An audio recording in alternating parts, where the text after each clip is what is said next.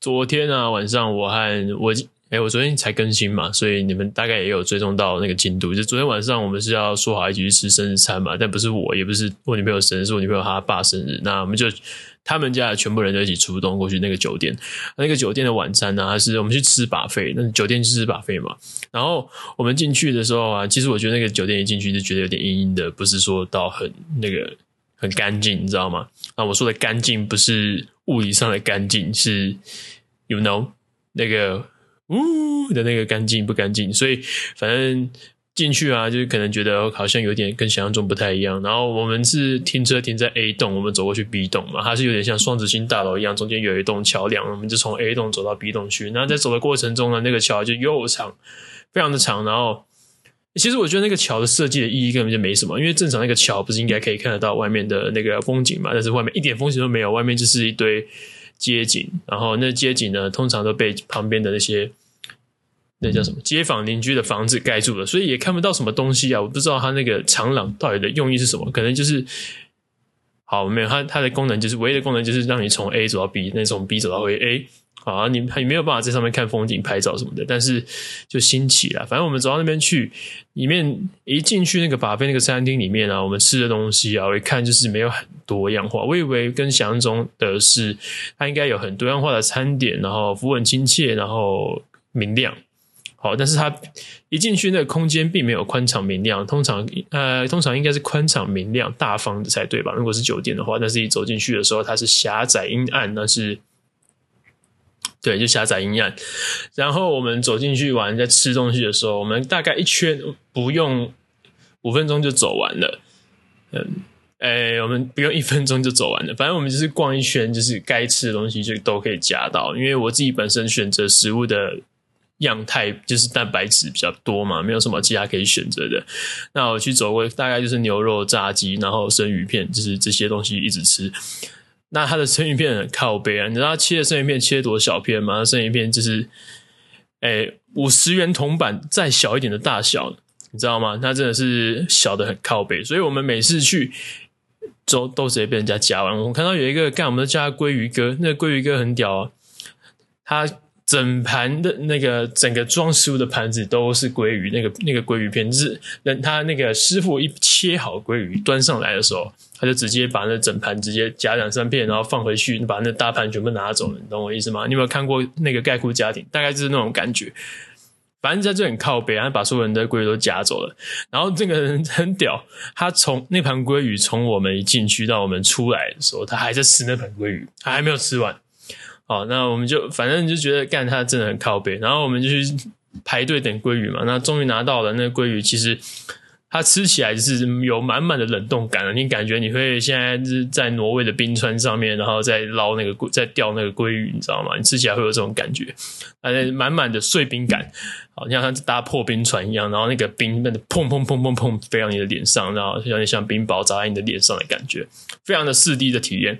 所以就因为它实在是太刺激了，所以我就吃了两三片，我就嗯好，今天的今天的剩余片之冒险就到这边结束，所以我就没有再继续下去。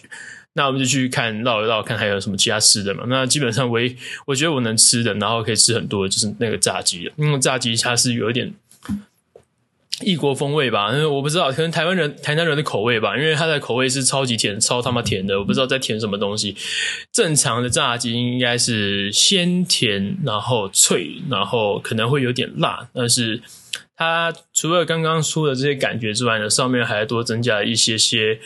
甜，哦，不是一些些，非常多的甜，它增加了很多的甜度啊，哦，可能师傅是台南来的，然后他们就是。但我女朋友很喜欢吃，他们因为他们就是比较南部口味，他们喜欢吃很甜很甜的东西。那我我没有杀我，反正我只要有的吃就好了嘛，我就吃。那我大概吃了一整盘的，那个盘子大概这么大，诶、对。然后我们就开始吃，然后我就大概吃了两盘。然后呢，我再绕一绕看有什么东西可以吃，我就看到了哦，有鹅肉，就是对，就是鹅肉嘛，就是你可能去菜市场可能看得到，或者是去全年的时候看得到那种鹅肉，就是切片好的那种。啊，我大概就夹一整盘嘛，因为盘大概是一张 A 四的大小吧，所以我大概吃了一盘 A 四大小的那个鹅肉啊，估计那整天的蛋白质都在那边啊，我觉得非常的有帮助。然后我们终于最后吃完了嘛，所以我们就吃饱了，所以就不知道干嘛，我们就走到前面去，然后那边有一有一盅，那叫盅嘛，有一碗很大盘的冰块水，里面放那个中华豆花，然后甜爱玉之类的，我就叫跟我女朋友说，我们猜拳加手，我先找我女朋友她弟，我叫她过来，然后我们猜拳输的手插进去，这样啪，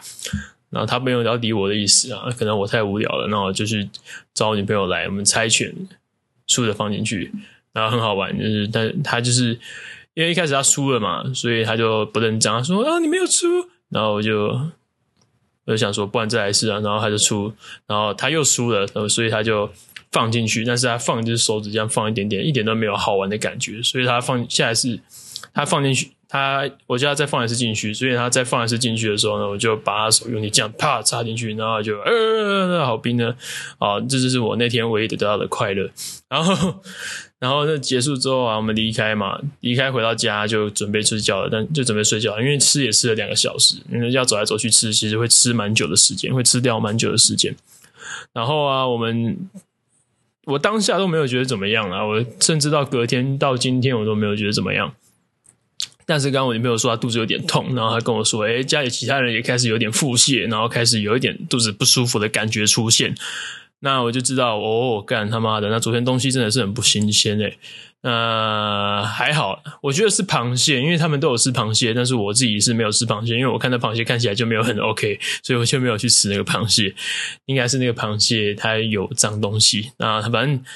他们吃完就全部都暴病嘛，那就是希望他们早日康复吧。那我自己是还好，我没有吃螃蟹，我也害怕我等一下可能会出什么事情，所以我等一下可能就去多吃点那个益生菌，然后再赶快看有没有胃药，赶快吞一颗下去，然后先压一压，不然我明天没有办法上课。哦，然后今天呢？今天早上我上完课的时候啊，我就下去跟我的学生一起下去买早餐吃。那我吃的就是我每次都会跟那家我楼下早餐店点两颗蛋白，两颗蛋来吃嘛。那我吃那个蛋就是蛋很贵，你知道吗？现在一颗蛋要十五块，所以我吃了两颗荷包蛋，三十块钱。十年前我吃蛋可能一颗才八块钱，现在已经十五块钱了。干娘，这通货膨胀真的是有够夸张的。好了，题外话，反正我们。吃完我吃完一个蛋之后啊，他们就开始，因为楼下也新来了一只小狗狗，它的名字叫做 A 西，它是一只小柴犬，然后它非常的乖，它乖到什么程度呢？就是每个人走过去，它都会过去蹭一下你，然后跟你在那边嗨嗨嗨。哦，但是呢，它从来没有叫过，但它超级安静，我觉得它真的是我遇过最乖的柴犬，因为大部分的柴犬它骂都是。不知道在拽三小，你知道吗？如果你不是它的主人，就算你是它的主人，它还是在你旁边，就是一副拽样，一副屌样。然后就算是它主人，它可能也会对它很不好这样。但是我遇到那只柴犬哦，真的是乖到很夸张哦，乖，它是乖乖的坐在那里。然后你叫它上车，它就乖乖的上车；然后你叫它下车，它也乖乖的下车。你牵着它到处走，它也不会乱大小便。它就到它特定的位置的时候才会大小便，然后。看到人就是会有有礼貌的过去蹭一下，这样，啊，我们就在底下玩了好久好久好久，然后，对，我觉得它真的是很可爱一只狗，然后呢，它的身世呢是一个非常可怜的凄惨的小故事啦，然后它自己本身原本是有主人饲养的，但是因为它。我不知道他到底中间发生了什么事情，就是那个主人每次其实来买早餐的时候，都会带只狗来买早餐。但是有一天，那是那个那只狗被带来的时候，主人就突然不见了，然后就再也没有出现过，所以那只狗就变成孤儿了。那现在那只狗是由老板娘在楼下早餐店的老板娘在照顾，然后偶尔我会带它去。走一走，就玩一玩。如果你今天想要养柴犬，然后你害怕这只狗会吵闹的话，其实这狗其实不太吵闹，其实蛮适合你的。呃，如果你想要养的话，你可以联络我，或者是你有朋友想要养的话，你可以分享这个影片，或者是联络我。好，反正它真的是一只很棒的狗狗啦。然后，如果那个，如果你想要帮助它的话，欢迎在底下留言。我也希望赶快帮它找家，因为我自己住的地方不太能养狗，然后我也没有太多时间给大家出去晃，所以我们现在就轮流就带了。就是天气太热的时候，我让它带它上来吹冷气，然后天气就是普普没有很热的时候，它就在楼下当电狗。这样我们就两只电的狗，还是我们就成立一个柴犬委员会，然后把他们就是把它养在这栋楼里面，然后我们就每个人都是轮流带。这样这样好像也不错啊。可是我真的觉得他好可怜啊，他明明就这么乖。我学生过去的时候，他也是那时候好乖的一只小狗狗，怎么可以被这样子丢成丢弃？干他妈主人真的是好了。那其实可能有时候就是会有没有办法预料的事情会发生吧，可能是有经济变故，或者是搬家，然后搬的地方没有办法养狗。不然就真的没有能力照顾了，或者是主主人真的不小心熬掉了，就不小心死掉了，那都有可能。但是事情发生就发生了嘛，那我们就没有办法改变它，我们就想办法去帮助这只狗，看你能不能有更多人可以看到这支影片，去啊、把它领养走吧。真的是很可怜的一只狗。那如果你领养它之前呢，你要先三思你自己有没有办法好好照顾它，你有没有办法照顾到它死，这是很重要的一件事情哦。